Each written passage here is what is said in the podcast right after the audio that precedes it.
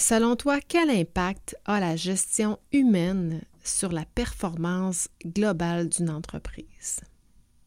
Moi, je pense que ça fait toute la différence. Je me permets de reprendre aujourd'hui une entrevue que j'ai réalisée avec euh, Jean-Martin Fortier il y a environ deux ans.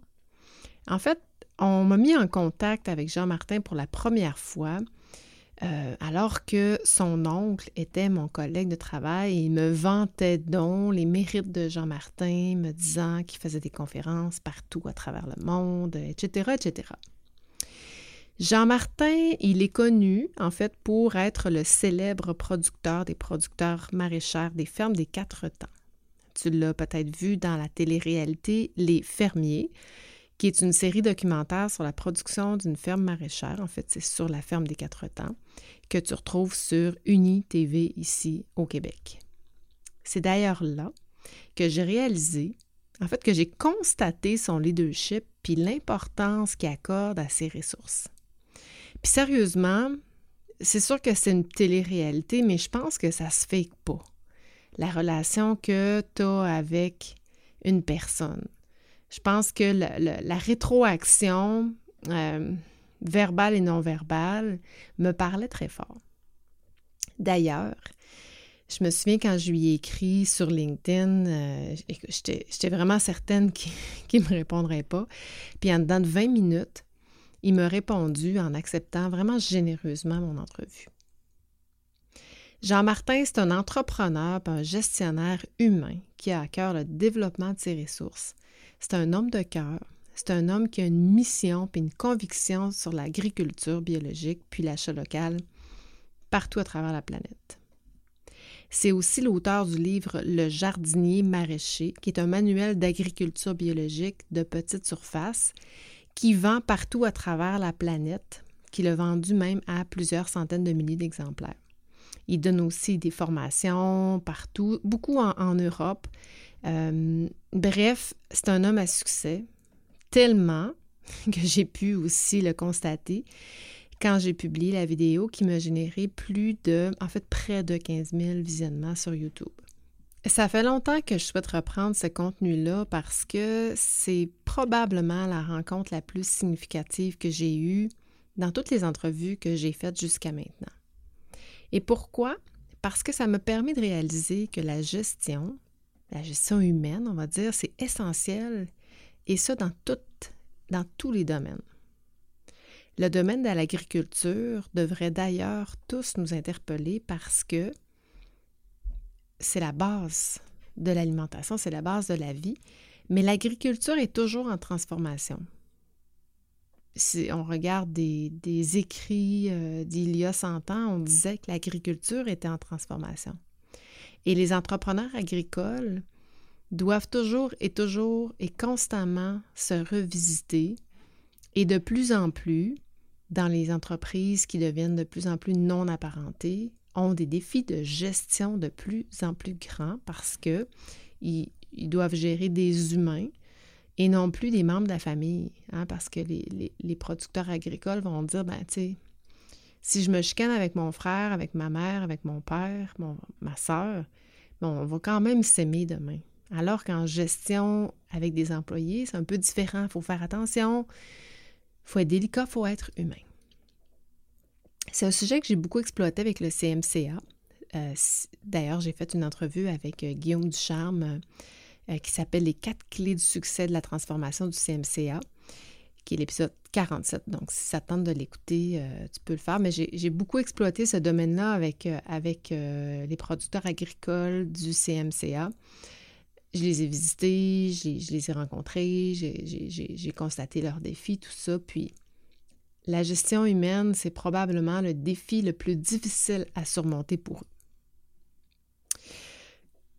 Évidemment, la qualité du son est un peu moins bonne qu'habituellement. J'aime mieux t'en avertir parce que moi, j'étais sur la table de ma cuisine à l'époque, il y a quelques années. Puis Jean-Martin était dans sa voiture, donc euh, à l'abri euh, de la chaleur des mouches, il s'était mis à l'air climatisé. Donc, euh, puis juste trêve de, de, de, pas de plaisanterie, mais trêve d'expérience. quand j'ai effectué l'entrevue avec lui, j'avais mon téléphone en mode avion. Puis je ne sais pas pour quelle raison, mais mon téléphone a sonné.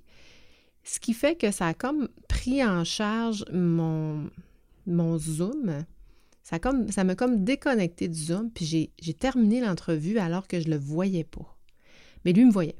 Fait que j'ai quand même continué l'entrevue. Et là, euh, quand, quand on a mis fin à l'entrevue, étant donné que moi, je voyais plus mon Zoom, je n'étais plus capable de faire euh, stop. Je n'étais plus capable de mettre fin à l'entrevue. j'ai été un bon dix minutes à penser que j'avais perdu l'entrevue. Puis ça continuait de me filmer, mais moi, je ne savais pas parce que je n'avais pas mis fin à, l'entrevue. Et j'ai tellement capoté parce que ça, tu vas voir, c'est une super belle entrevue. Il était super généreux. J'ai couché sur le plancher, à regarder le plafond, à voir le cœur qui battait, qui débattait fort, fort, fort, fort, fort. Puis ça a pris mon chum et mon fils, je les avais mis dehors pour pouvoir faire cette entrevue-là euh, tranquille. Quand ils sont arrivés, j'étais tellement panique. le mon chum m'a aidé finalement. J'ai vraiment juste pesé sur stop. Puis là, ben, l'entrevue Zoom s'est enregistrée sur ma machine et tout était correct.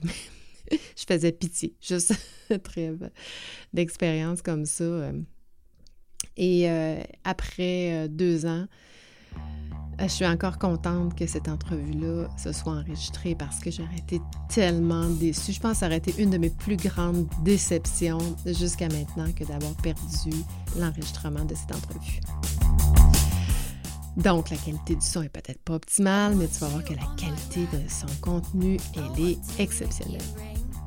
Bring me the next shiny new thing. Bienvenue dans mon univers. T'es un acteur, une actrice de changement où tu veux le devenir. T'as plein d'idées, mais tu te fais dire on l'a essayé puis ça marche pas. Tu veux faire les choses autrement et avec bienveillance, alors t'es à la bonne place. Pour faire changement, c'est le podcast sur la transformation personnelle et organisationnelle. Je te partage tous mes trucs, mes outils mes conseils, des exemples concrets de transformation pour que la gestion du changement, ça soit plus une fonction, mais une compétence. Bienvenue dans mon univers. Dans un premier temps, j'aimerais ça comprendre un peu ce que tu fais euh, au niveau stratégique. Je mm-hmm. disais que tu ne veux pas nécessairement t'occuper des finances, mais tu dois certainement être euh, impliqué euh, dans autant dans la vision de, la ferme que la fixation des objectifs, par exemple. J'aimerais ça t'entendre là-dessus. Ben oui. Euh, ben c'est ça, tu sais, la, ferme ici, ce qui est vraiment intéressant dans notre projet de ferme, c'est que on a pris une approche de gestion d'affaires assez classique, mais on, a mis ça à l'échelle d'une ferme diversifiée, écologique. C'est rare d'avoir une ferme qui a différents volets nous, sur la ferme des quatre temps, il y a une charcuterie et une cuisine de transformation. Il y a euh, un secteur où c'est les animaux avec des vaches à bœuf, des cochons, des poules. Ça, c'est comme un autre secteur qui est géré par des équipes qui font ça comme un peu à leur manière. Puis après ça, il y a les maraîchers. Moi, je supervise les maraîchers. Fait que c'est comme si on est on une, une entreprise classique sous une, sous une même brand. C'était ça le concept quand on a démarré la ferme. on a plusieurs volets. Puis là, rapidement dans le projet, après que je l'aille parti avec M. Desmarais, on a engagé une, gestionnaire qui, elle, chapeaute les, les, trois aspects, les trois volets de la ferme. Euh, mais mais c'est un peu inédit en agriculture, en tout cas au Québec, de faire les choses comme ça, d'avoir une ferme diversifiée, mais qui est finalement une petite PME. On est, on est rendu presque 25. Plus on a l'autre pavillon euh, qui est à qui est dans Charlevoix. Donc là, avec tout, en tout et partout, on est peut-être une trentaine. Puis c'est une marque, c'est la ferme des quatre temps, qui a un rayonnement, qui a une mission, qui a, qui a des valeurs aussi. Puis euh, c'est ça, ça c'est un peu l'infrastructure dans laquelle j'opère. Donc quand on l'a créé, la ferme, c'était ça. Euh, après ça, moi, rapidement, vu je suis, plus un maraîcher, puis, mon intérêt, c'était d'avoir une école ici. Donc, euh, tu la raison pourquoi j'ai pris le mandat, puis ça m'intéressait, c'était oui, de construire la ferme, puis d'innover au niveau de comment la ferme est installée, puis les infrastructures, les équipements, les, systèmes de gestion des animaux, des légumes, de la cuisine, mais moi, ce que je voulais, c'est former des jeunes maraîchers pour qu'ils deviennent des super maraîchers.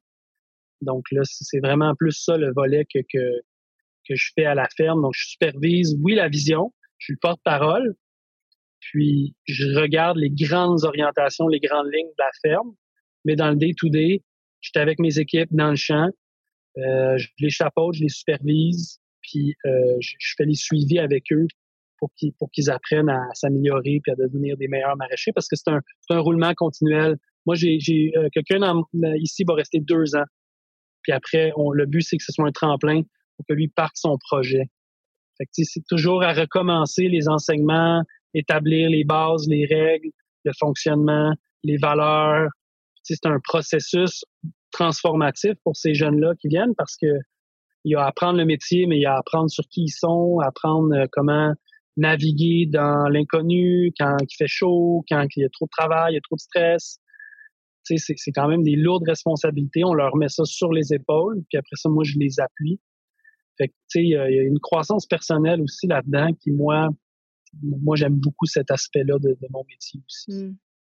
Est-ce que tu te considères plus comme un, entrepreneur, un gestionnaire, un dirigeant, un maraîcher ou un, créateur, un artiste, euh, ou tout ça à la fois? Là, ton cœur, il est où dans tout ça? Ben, c'est vraiment cool ta question, honnêtement. Là.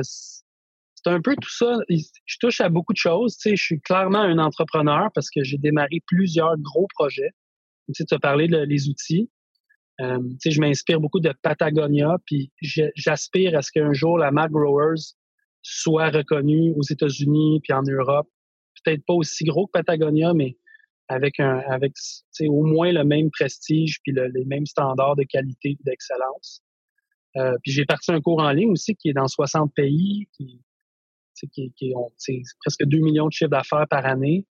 Donc, tu sais, j'ai commencé à avoir plusieurs, euh, plusieurs bébites que je, que je co-gère en même temps. Mais à travers tout ça, pour moi, il y a aussi l'aspect pédagogique de prendre le temps de, de former les gens. C'est mon core business, c'est quand même ça. Puis de développer le modèle agricole que j'ai un peu popularisé, de continuer de faire de l'innovation là-dedans. Ça, ça s'inscrit dans ma mission. Ma mission, c'est de remplacer l'agriculture industrielle par c'est la multiplication des petites fermes écologiques sur le territoire. Puis, quand je le dis comme ça, c'est super poétique, super beau, là, mais il y a vraiment là-dedans quelque chose de très concret, de très euh, réaliste, puis de très, euh, tu sais, moi je l'ai vu là dans mon dans mon village à Fredericksburg, dans le canton de l'Est. Quand je suis arrivé, il y avait une autre ferme bio. Là, on est une, il y en a plus que 30. Puis, tu sais, ce que ça a créé comme tissu social dans le village, dans l'économie de notre communauté, c'est vraiment important. C'est vraiment magnifique. Fait moi, je pars avec ça, puis le but, c'est de dire si chaque village recrée un peu ça, il va y avoir des jeunes dans les écoles, il va y avoir des jeunes qui reviennent à la campagne. Fait qu'il y a de quoi qui est très... Euh, c'est un écosystème. À la base, Comme un, ouais, un écosystème. Ouais. Ça, je crois beaucoup à ça. Tu sais, les fermiers, c'était aussi, c'était aussi de montrer cette agriculture-là qui est jeune, qui est intelligente, qui est innovante, qui, vient du cœur, mais qui, est productive aussi, qui est rentable. C'est un mélange de tout ça ce que je fais. Mmh. Fait que tu es tout ça à la fois, tu portes, euh, tu portes tous les chapeaux à la fois. Puis je voyais aussi, ben, à chaque saison, tu te nommes des chefs d'équipe qui ont qui étaient là l'année précédente, puis j'imagine qu'il y avait des talents ou des habiletés à, faire de la gestion. est-ce que tu est-ce que tu délègues les, tout le processus décisionnel? Est-ce que c'est eux qui prennent les décisions dans le day-to-day ou tu as ton mot, tu as ton regard à dire sur certains types de décisions, par exemple? Ben non, justement, le, mon modèle de gestion, là, c'est, vraiment manage by absence. Là. Puis, tu sais, moi, je me suis inspiré euh, des chefs. Un, quand j'ai fondé la ferme ici, je savais que c'était une ferme qui, tu sais, c'est très compliqué gérer du maraîchage comme on fait. Tu sais, c'est 40 légumes différents, c'est faire de la mise en marché, c'est faire de l'administration, c'est faire de la gestion d'équipe, c'est naviguer dans de la température qui varie, sais, Monsieur Desmarais, souvent, il, me disait, euh, écoute, Jean-Martin, je te regarde aller, là, puis mes CEO, là, sont moins compétents que toi, là. C'est mm. comme, c'est incroyable tout ce que tu gères. Puis, tu sais, lui, il le voyait parce qu'il me suivait dans tout ça, tu sais.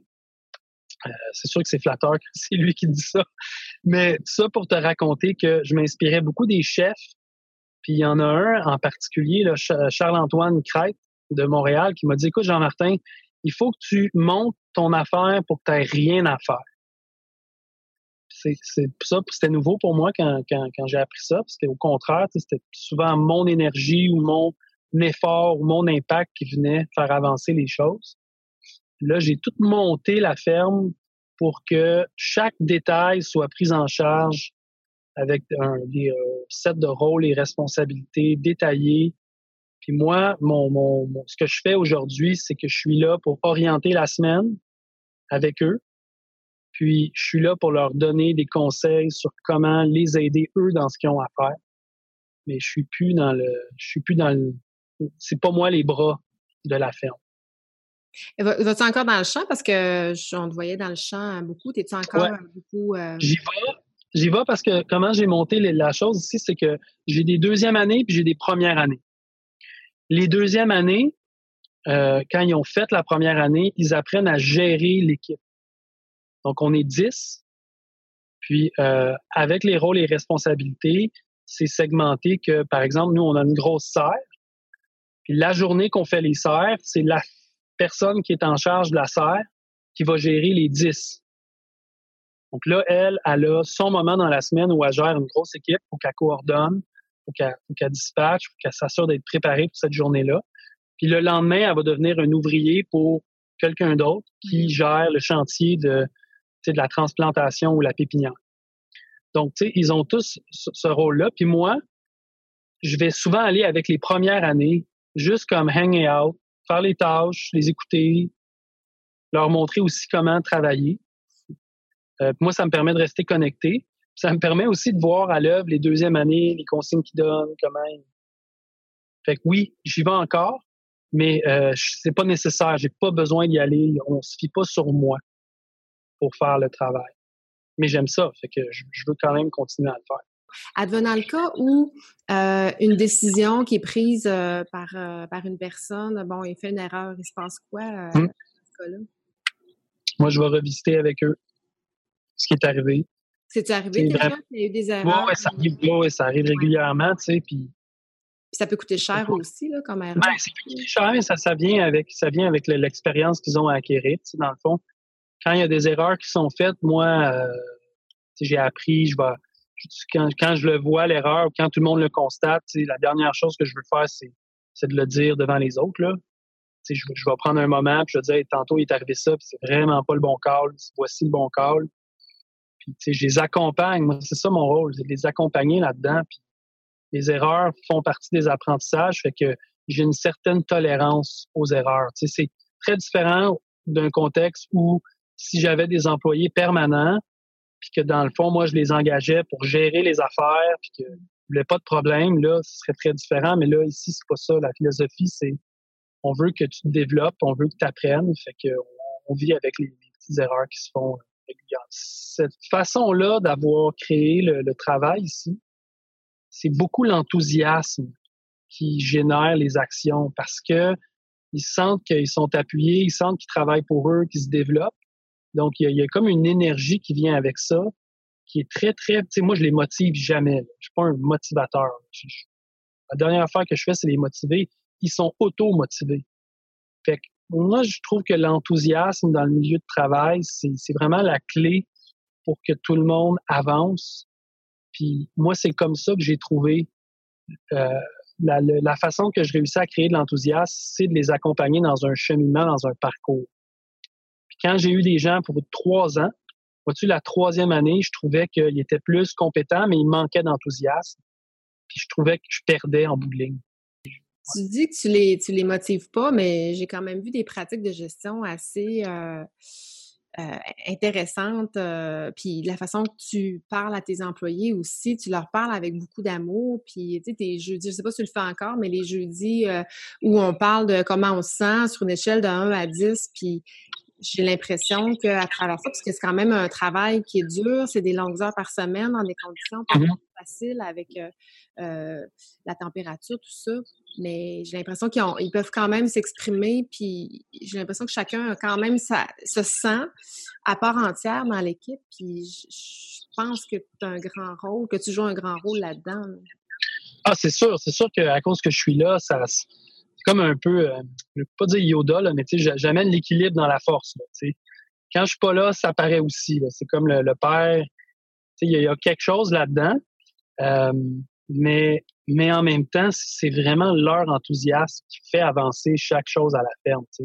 Parce que le, le maraîchage, c'est pas comme dans une entreprise où des réunions, nous, ça fait rien avancer parce que physiquement, il faut aller chercher chaque carotte une par une dans le champ, les mettre dans une botte, dans un élastique, la laver, la conditionner, l'amener au marché. Puis la, tout est une question de répétition de tâches, de gestes. à un moment donné, il faut que tout ça, ça l'aboutisse à, OK, là, il y a du travail concret, physique à faire. Mais, euh, tu as parlé de, du moment qu'on prend les jeudis ensemble, le rose épine bourgeon. Tu sais, moi, c'est ça, ça, il y a deux choses vraiment importantes dans, cette heure-là. C'est que ça me permet de, euh, parce que pendant cette heure-là, on, prend le temps en cercle de juste revisiter un petit peu la semaine, puis dire qu'est-ce qui a bien allé, qu'est-ce qui a bien été, qu'est-ce qui a pas bien été et pourquoi. Et puis on finit toujours par ce quoi on a on a out. Ça crée un peu un plaster là, après d'avoir des fois parlé des affaires moins agréables. Mais c'est un moment où est-ce que ça me permet, quand il y a de l'insatisfaction, de la frustration euh, dans le champ, de dire ben moi c'est jeudi que je vais traiter ce c'est pas maintenant fait que j'ai un moment dans la semaine où je peux adresser ces choses-là. Puis ça, ça m'évite une panoplie de situations compliquées le reste du temps. sais, Ça, ça, je l'apprécie beaucoup. Puis, puis là, quand on, quand on, on fait cette heure-là, là, là, je suis totalement disponible. Tout le monde est là.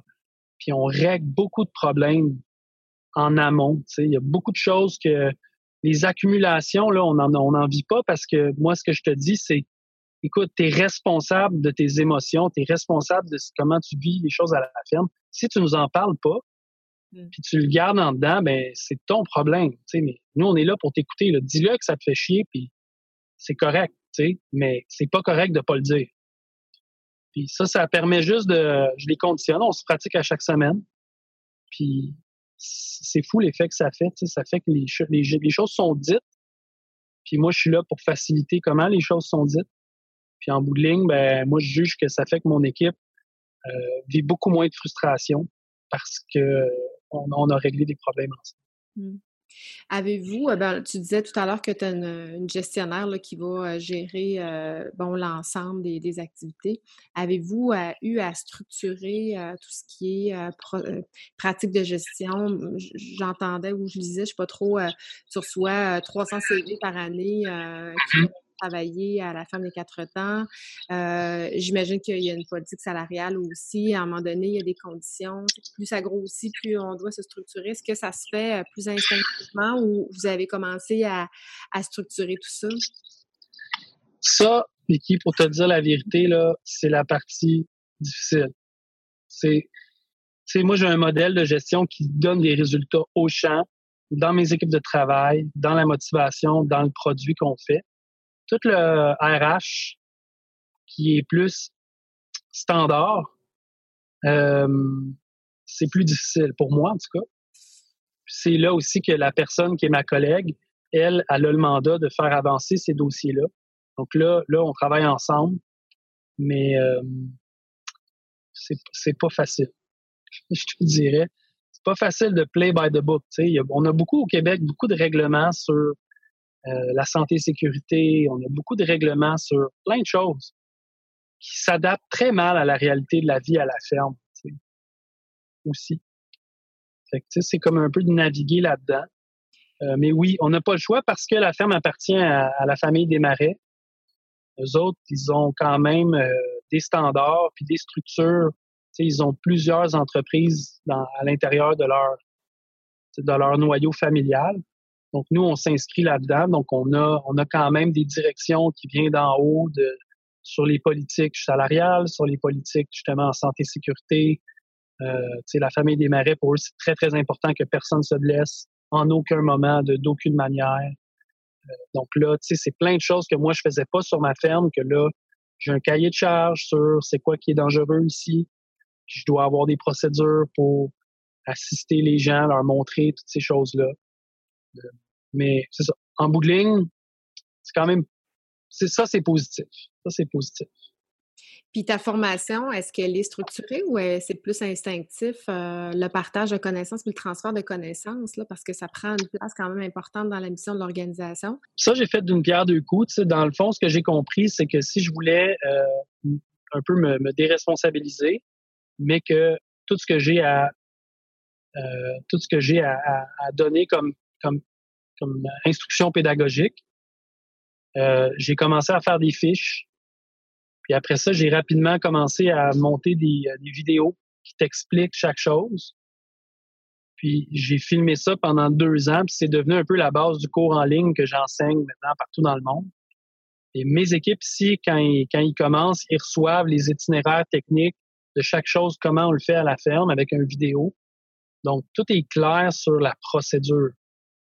Donc là, il n'y a pas d'ambiguïté à ce niveau-là parce que le métier de maraîcher, c'est beaucoup comment on fait chaque chose. Là, c'est, quand même un métier. Donc, euh, donc là, ça c'est très très précis, très très calé, technique, mais ils ont accès à tout ça à tout moment. Donc même le soir, ils peuvent aller se référer à bon là on va récolter l'ail le dimanche. Donc comment on récolte l'ail? Il y a une procédure, il y a une méthode, il y a une technique. Donc ils peuvent aller voir le vidéo, ils peuvent lire les fiches, ils peuvent se préparer en conséquence. Comme ça, quand ils arrivent, ils vont être préparés pour exécuter. Donc, euh, ça, c'est un grand atout de la ferme ici, d'avoir ça, ces itinéraires-là. C'est des cahiers de charge, en fait. Puis, euh, il n'y a pas beaucoup de fermes maraîchères qui ont ça, des cahiers de charge. Dans, tes, dans ton recrutement, là, euh, je voyais aussi qu'il y avait des gens d'un peu partout, de la Nouvelle-Zélande, de l'Europe, qui viennent travailler à la ferme. Tu les recrutes comment? Est-ce que c'est sur papier ou comment tu les connais, tu les fais référer? Comment tu fais ça? On fonctionne beaucoup par les réseaux sociaux depuis le début. Puis euh, on a sur le site web, on affiche le, poste. Puis euh, tout est écrit clairement, c'est quoi les attentes. Donc les gens doivent nous donner trois choses. Euh, une lettre d'intention, donc pourquoi ils veulent venir travailler ici. leur curriculum vitae avec toute leur expérience professionnelle. Et surtout une lettre de référence les oui, on les invite, on les rencontre. On veut qu'ils viennent passer au moins quelques jours avec nous. Là, on prend l'input du reste de l'équipe. De 300 qui appliquent, on descend à 100, puis on reçoit peut-être 20 personnes, 25. Puis là-dedans, on va en choisir 5. Euh, l'idée, c'est de se tromper le moins possible parce que tout commence avec ça. Toute ma façon d'opérer, c'est basé sur la capacité de la personne que j'engage à devenir un bon maraîcher. Puis tout est, tout est organisé pour que c'est son sentiment que je nourris. Donc, il euh, faut que la personne soit intelligente, bonne, compétente. D'habitude, moi, j'aime ça engager quelqu'un qui serait bon à faire un peu n'importe quoi, qui est déjà bon. Puis là, après ça, je donne les outils pour être un maraîcher. Fait que souvent, j'engage des gens qui n'ont pas d'expérience dans le métier. Est-ce que euh, le fait de vouloir euh, ouvrir une ferme ou avoir sa propre ferme, c'est un critère d'embauche ou C'en est un. C'en est un important parce que quand on a commencé la ferme, c'était ça l'idée. Sauf que là, aujourd'hui, j'essaie de créer aussi une mixité où est-ce que c'est important aussi l'équilibre dans l'équipe. je vois les forces, les faiblesses. J'ai peut-être des fois besoin de quelqu'un qui veut pas se démarrer une ferme, mais qui va ajouter beaucoup à l'année ou à l'équipe.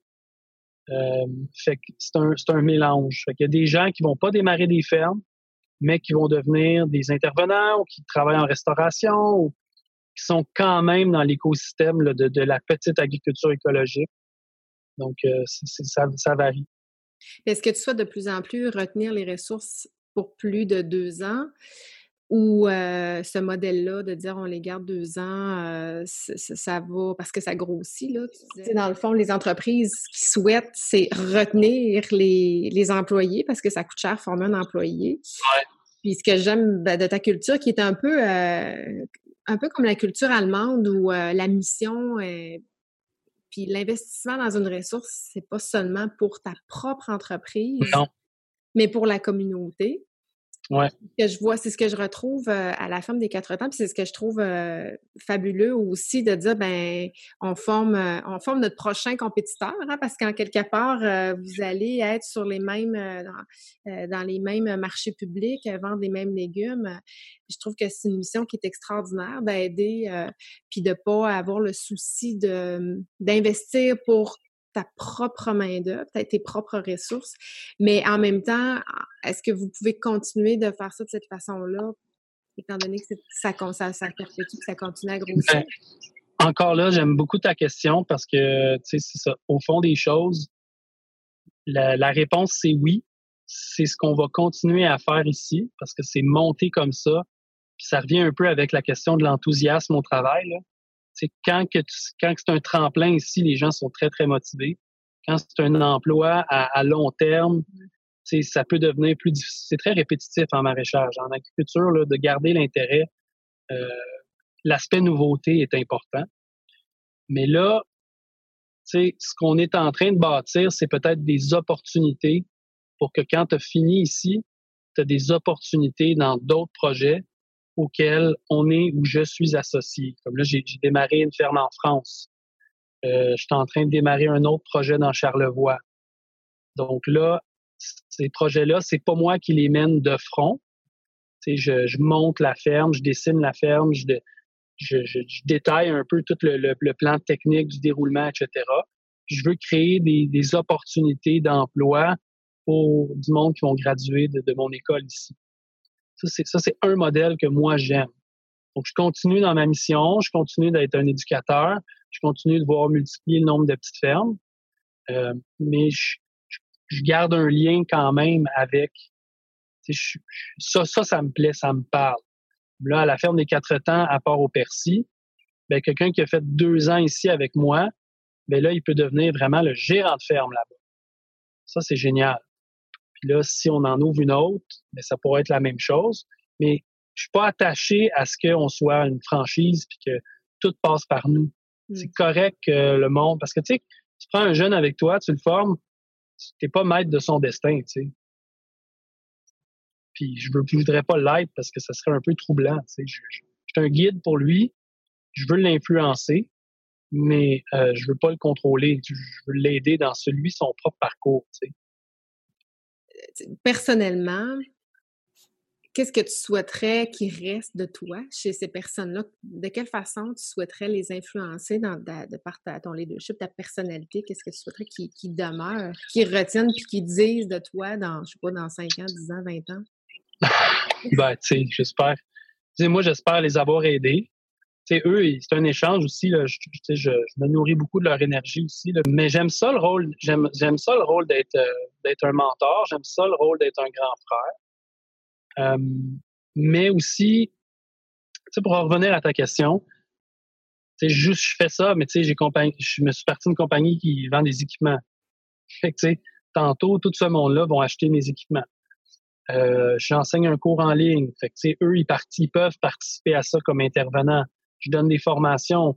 C'est les gens que j'ai formés qui vont aller donner les formations. Fait quand même, mon écosystème continue de grossir, puis ces gens-là sont impliqués dedans, pareil. Tu dois côtoyer aussi des, dirigeants d'entreprise là, dans, tes projets ou dans ta vie, euh, dans ta vie personnelle. Euh, moi, c'est ce que je côtoie davantage, là, les gens d'entreprise bon, manufacturières ou des entreprises de services, tout ça. Euh, je trouve intéressant ton modèle parce que je trouve qu'il y a des valeurs qui, c'est ce que moi je souhaite transmettre dans les organisations, donc on une gestion plus de confiance. Qu'est-ce que tu souhaiterais qu'on prenne de toi là, qui pourrait euh, être des bonnes pratiques de gestion ou des bonnes philosophies de gestion? Ben, tu sais, moi, je, crois beaucoup que l'approche hiérarchique, elle a, elle a, euh, un, défaut dans son design. C'est que les gens, ils savent, ils savent à qui s'en remettre puis la structure leur permet d'être coordonnés. Mais euh, je trouve que ce qui manque dans cette approche-là, c'est euh, justement la, la délégation des choses, sans qu'il y ait un système pour chaque chose. C'est dans le fond, d'être capable de créer une cellule autonome avec un, un, un, mandat clair, un début, une fin, une attente, puis de pas avoir à gérer chaque étape de cette cellule-là, moi, je trouve ça plus intéressant que d'avoir, de tout bâtir pour que exactement la, quand je dis cellule, je parle d'une équipe de travail, je, je, je parle d'une équipe de travail, un projet quelconque. À mon avis, c'est beaucoup plus intéressant de mettre les attentes claires, euh, de mettre les livrables, de mettre les budgets, de mettre tout ça, mais après ça, de laisser les gens opérer. Je trouve qu'il y a quelque chose là-dedans où est-ce que les gens ils vont, ils vont amener le meilleur d'eux-mêmes euh, que de tout, tout essayer de, de, de, diriger, de coordonner, de structurer. Moi, je trouve qu'il y a un défaut dans cette façon-là de travailler. Je pense que le futur est pas là. Surtout, là, on le voit avec le télétravail, tu sais. Je c'est fini, là. Tu peux pas superviser ton, ton employé, là. Puis, tu sais, du 9 à 5, le gros défaut, c'est que as-tu vraiment besoin de 9 à 5 ou tu as besoin de 2-3 bonnes heures de travail pour faire avancer le projet? C'est là qu'il y a des questions, je trouve, qui, doivent se poser. Comme moi, à la ferme, j'ai besoin d'un 8, d'un 8 à 5. Parce que c'est pas un élan de créativité, c'est pas euh, c'est pas un meeting puissant qui va faire avancer les choses, c'est des bras qui ramassent des carottes. Euh, mais dans d'autres dans d'autres de mes entreprises, quand je fais mon cours en ligne ou ma compagnie de vêtements, euh, c'est moi je veux que ça soit vraiment autonome, que les gens avancent avec des attentes claires. Puis je suis là encore là pour les aider. Manques-tu des ressources? Manques-tu des outils? Est-ce que je peux faire quelque chose? Mon réseau de contact est gros. Est-ce que je peux t'aider toi dans ce que tu fais? Mais ça demeure toujours, toujours clair mes attentes. Puis l'objectif, parce que j'inclus les gens là-dedans. On va s'asseoir ensemble, OK, voici le projet, comment toi tu vois ça, voici comment moi je vois ça, on se met d'accord. Après ça, je te donne le mandat de réaliser ça. Moi, je trouve que ça, c'est une façon plus, euh, plus efficace de fonctionner. Il y a une expression qui dit euh, qui fait, c'est. Celui qui le fait, il ben oui. Oui. c'est drôle, hein, j'ai une drôle, je sais pas si je peux me permettre de te raconter ça, mais j'ai une passion pour l'armée puis la guerre. Je sais pas pourquoi, mais je suis fasciné par les jeunes qui, comme moi, sont, sont peut-être allés à la guerre ou qui étaient des, des générales de guerre. il y a beaucoup de leadership quand c'est le temps d'être dans l'armée. Puis les généraux, ils vont, les meilleurs généraux, c'est ceux qui vont prendre l'information des gens qui sont sur le front. C'est un classique. C'est les gens qui font les choses, comme tu dis, qu'ils savent. Donc, les vrais, le vrai leadership, c'est d'aller écouter, puis de, de faire, de, de, tout faire pour que ça, ça se manifeste. Mon travail premier, c'est pas moi de, de, m'enrichir sur le dos des autres. C'est, j'ai vraiment une mission sociale où est-ce que je veux que je veux que tout le monde tout le monde augmente leur, leur capacité, je veux que tout le monde se développe bien. Ça, je pense qu'à un moment donné, ça se sent aussi, tu sais.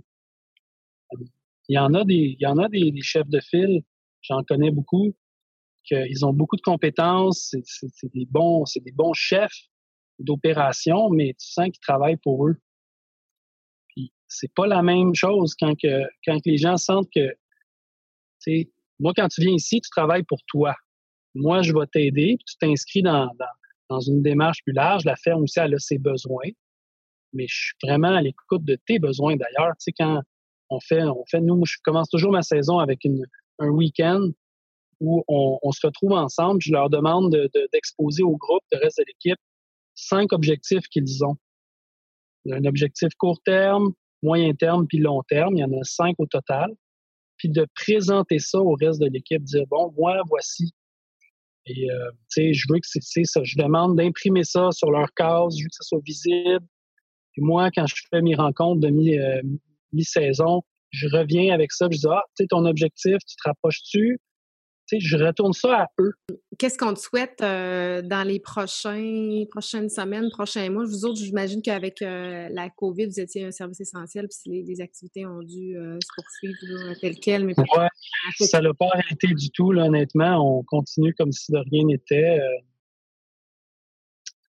Ben, écoute, moi, c'est toujours la même chose. Moi, j'aimerais ça que les gens aillent manger local et en séquence, rencontrer les maraîchers, que ce soit où qu'on soit. Il y, a des fermiers de famille partout sur le territoire maintenant. D'aller les rencontrer, pas juste les encourager, hein, parce que faut comprendre que la, la santé humaine, ça passe beaucoup par qu'est-ce qu'on mange, puis de manger des, fruits, des légumes sains, frais, fraîchement récoltés en saison. c'est bon pour soi. il y a un beau win-win de dire, moi, je m'en vais à la rencontre, je me prends un panier bio, je m'en vais au marché, j'encourage un agriculteur de la région. En même temps, l'économie hein, circule bien. Moi, je crois beaucoup, beaucoup à ça. Je trouve ça vraiment déplorable d'aller dans une épicerie et constater que les, produits sont pas du Québec, sont pas de saison. Je, trouve ça, je trouve ça dur à avaler, surtout en été. On avance, puis euh, il y a beaucoup de progrès qui a été fait. Là. Moi, ça fait 15 ans que je fais des marchés, fait que je vois vraiment l'évolution. Mais tu sais, là, on a eu, euh, pendant la pandémie, on a eu le premier ministre qui a fait un appel aux Québécois de dire c'est important d'encourager l'agriculture du Québec. Il faut aller euh, rencontrer les, producteurs, même encourager d'aller travailler pour les producteurs. On est pour la plupart très sensibilisés, mais si tu n'es pas capable d'avoir le, choix, c'est difficile. Si toi, quand tu vas faire tes courses dans ta vie quotidienne, tu n'as pas pas le choix de choisir du local, ça devient compliqué, tu sais. Mm. Mm. Donc, euh, eux autres aussi, ils ont un rôle à jouer. Puis, euh, voilà. Merci euh, infiniment. Super, ben bravo pour ton super travail. Puis, moi, moi, je vais être un de tes premiers à continuer à te suivre. Ah ben merci Jean-Martin, très apprécié. Je te souhaite une très, un bon retour à la grelinette, puis au plaisir de, de se reparler prochainement. Merci, salut à tout le monde.